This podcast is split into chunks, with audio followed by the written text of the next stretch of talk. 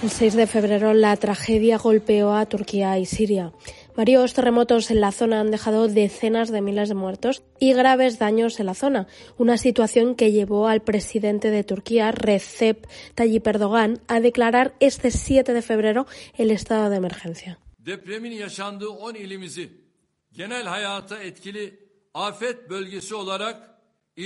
Desde el inicio de la catástrofe han comenzado a circular diferentes imágenes en las que se ve el derrumbe de los edificios y el rescate de los supervivientes que han quedado bajo los escombros.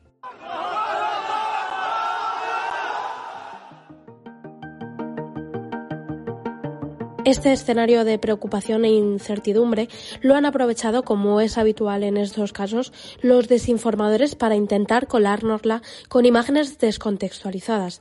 Alex de Maldito Bulo, cuéntanos, ¿qué se ha difundido en redes sociales en esta ocasión? Pues como dices, no es la primera vez que vemos circular desinformación en momentos de crisis humanitaria como la de Turquía y Siria, y ya hemos visto varias imágenes circular como si tuvieran relación con el terremoto.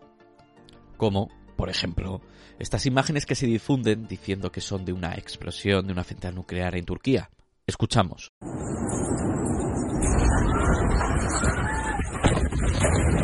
Pero esta explosión no tiene nada que ver con Turquía, sino que se trata del puerto de Beirut, Líbano, en 2020. Un vídeo que seguro que a más de uno le suena, no solo por lo impactante de las imágenes, sino porque ya lo hemos visto circular como si fuera de la invasión de Rusia a Ucrania.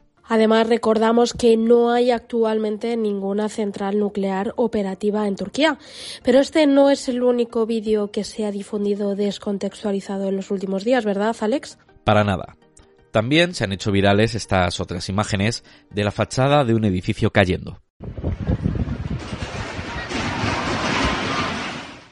Pero una vez más, estas imágenes no tienen relación con Turquía, sino que fueron grabadas en Japón tras el terremoto que golpeó la isla en 2016. Y ahora que mencionas Japón, también hemos visto circular otras imágenes que aseguran que fueron grabadas en Turquía, pero que en realidad se trata del gran terremoto nipón en 2011, ¿no? Efectivamente. En concreto, se trata del aeropuerto de Sendai, situado al noreste del país, como se puede observar en el vídeo original. Y no es el único vídeo que circula como si fuera Turquía. También hemos podido ver otras imágenes de un edificio cayéndose ante la mirada de las personas que se encontraban en la zona. Una vez más, este vídeo no guarda relación con Siria o con Turquía, sino que fue grabado en Arabia Saudí antes del terremoto. Pero no solo han circulado vídeos descontextualizados de los daños del terremoto, sino también de las víctimas del seísmo. Seguro que tú también lo has visto, Nata. En redes sociales se ha comenzado a viralizar una fotografía en la que supuestamente un perro localiza a su dueño bajo los escombros de un edificio. Una acción que le habría salvado la vida y que muestra hasta dónde llega la fidelidad de los canes. Pero siento decir que esta imagen no guarda ninguna relación con Turquía, sino que fue publicada en 2018 por Jaroslav Noska y que también ha compartido otras fotos similares en bancos de imágenes de recurso en Internet. Aprobado, una vez oído el Consejo Interterritorial, en el Consejo de Ministros la modificación, por tanto, del Real Decreto 286, que ya en el pasado mes de abril estableció una nueva modificación, eliminando, por tanto, el uso obligatorio de los transportes públicos. Así anunciaba la ministra de Sanidad, Carolina Darias, que más de dos años después ya podemos despedirnos de las mascarillas en el transporte público. Carmen Martínez, desde este 8 de febrero ya no será obligatorio rebuscar la mascarilla antes de subirnos en el autobús o en el metro. Pues no, desde este miércoles 8 de febrero ya no es obligatorio llevar mascarilla en el transporte público. Según explicaba la ministra, el último informe epidemiológico de la COVID-19 refleja, y esto lo entrecomillo, una gran estabilidad y una tendencia a la baja en contagios. Esto ha permitido que se eliminen las mascarillas de forma definitiva y que volvamos a vernos las caras en metros, trenes, autobuses y cualquier otro medio de transporte de camino al trabajo en metro o volviendo de clase en autobús era uno de los pocos momentos del día en los que todavía debíamos llevar la mascarilla. Pero aunque no tengamos que llevarla en estos transportes, tenemos que seguir teniendo la mano porque Carmen no ha desaparecido por completo de nuestra vida. Efectivamente, todavía tendremos que utilizar mascarillas si entramos a una farmacia o acudimos a una cita en un centro sanitario. Además, la situación en los centros sociosanitarios, como pueden ser las residencias, continúa igual que hasta ahora. Todas las personas que vayan a estar en contacto con los residentes, bien sean trabajadores o visitas, deberán llevar la mascarilla por precaución. Una precaución para los colectivos vulnerables que recomienda la Sociedad Española de Epidemiología. Recuerdan que continúa siendo recomendable el uso de mascarillas para las personas con síntomas respiratorios compatibles con la COVID-19, la gripe, el catarro y otras enfermedades respiratorias. Así que, ya sabéis, aunque no vayamos a escuchar de nuevo mensajes como este, Atención, Metro Valencia te recuerda que el uso de mascarilla, cubriendo nariz y boca, es obligatorio en el interior de los trenes y tranvías. Debemos utilizar la mascarilla si tenemos alguno de estos síntomas.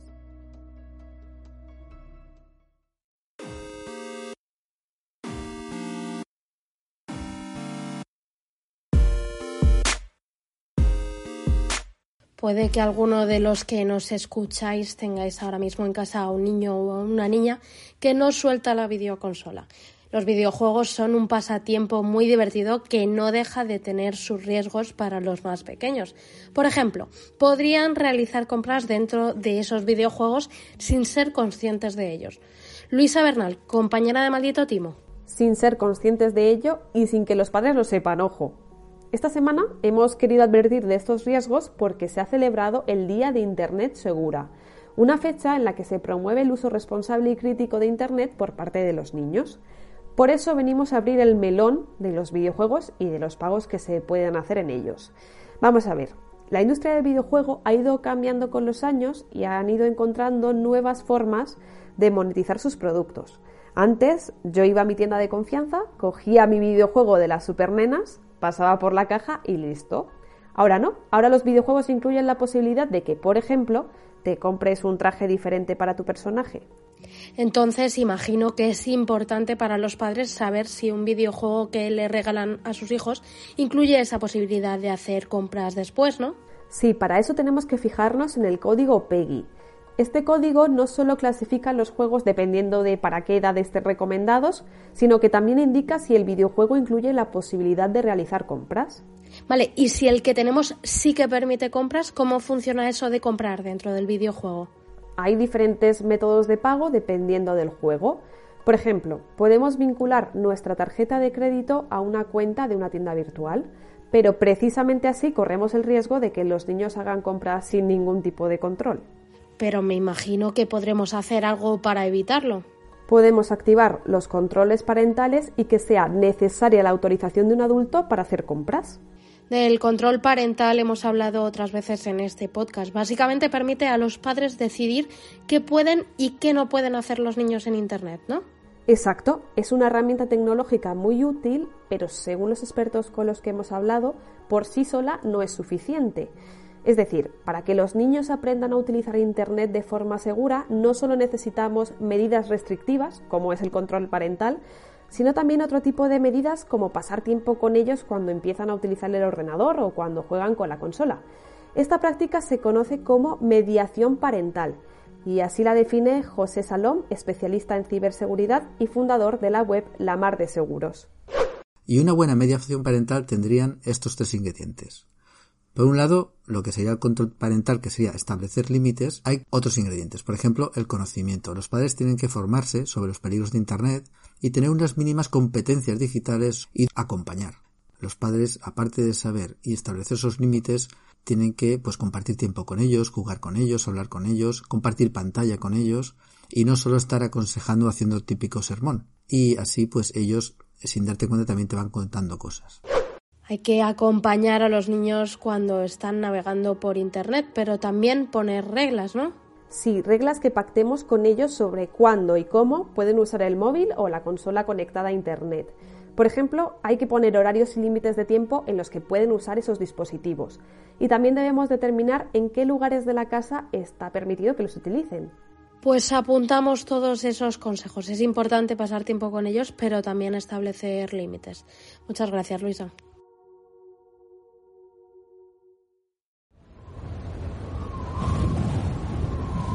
En este invierno de frío que hemos pasado en España hemos oído hablar mucho sobre métodos para predecir el tiempo sin base científica como las cabañuelas. También hemos visto titulares exagerados sobre las previsiones emitidas por la Agencia Estatal de Meteorología para el frío y en general mucha desinformación. Pero Maribel de Maldito Clima no es lo único con lo que nos hemos encontrado. Hola Nata. Pues sí, otra desinformación que contribuye a desprestigiar a los meteorólogos y a los físicos que estudian el clima es esta frase que probablemente te suene. Si los científicos no pueden predecir el tiempo que hará la semana que viene, ¿cómo van a poder predecir el clima en 2050? Me suena, me suena, pero es que tiempo y clima no es lo mismo, ¿no? Claro. A ver, el tiempo es el estado de la atmósfera, o sea, si hace sol, si llueve, qué temperatura hace, humedad del aire, dirección del viento, en un día y un lugar concretos, o sea, en Salamanca a las 4 de la tarde, por ejemplo y el clima son medias de varios parámetros, temperatura media, número de días bajo olas de calor, precipitaciones medias, a lo largo de varios años y no en un punto concreto, sino en regiones amplias. O sea, el clima de la península ibérica en los últimos 30 años. Vale, los conceptos están claros. ¿Y por qué no podemos predecir uno y el otro sí? Porque dependen de cosas diferentes. El tiempo que va a hacer exactamente dentro de siete días en Pontevedra dependerá de cómo esté la atmósfera en las horas previas. Es como si te pregunto, Nata, ¿cuántas horas vas a dormir exactamente el miércoles de la semana que viene?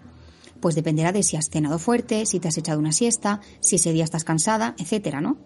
Pero el clima, esos parámetros generales a largo plazo, no depende tanto de cómo esté la atmósfera ahora mismo en Pontevedra o la semana que viene, sino de factores generales que lo condicionan a largo plazo. O sea, si tú empiezas a ser más activa por la noche que por el día, a no hacer ejercicio y a engancharte a las redes sociales antes de dormir, a lo mejor no sabes cuánto vas a dormir exactamente dentro de un año, pero sí sabes que tu calidad del sueño va a ser peor. Ajá, ahora ya mucho más claro.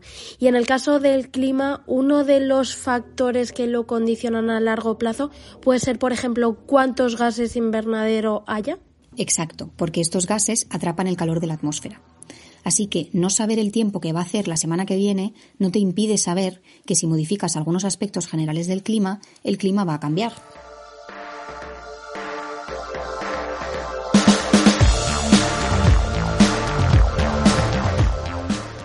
Y despedimos este maldita la hora con esa explicación sobre por qué sí que podemos saber cuándo se está produciendo un cambio en el clima.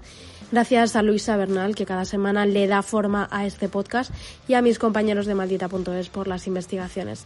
También a vosotros por estar al otro lado cada semana. Yo soy Natalia Diez. Hasta pronto.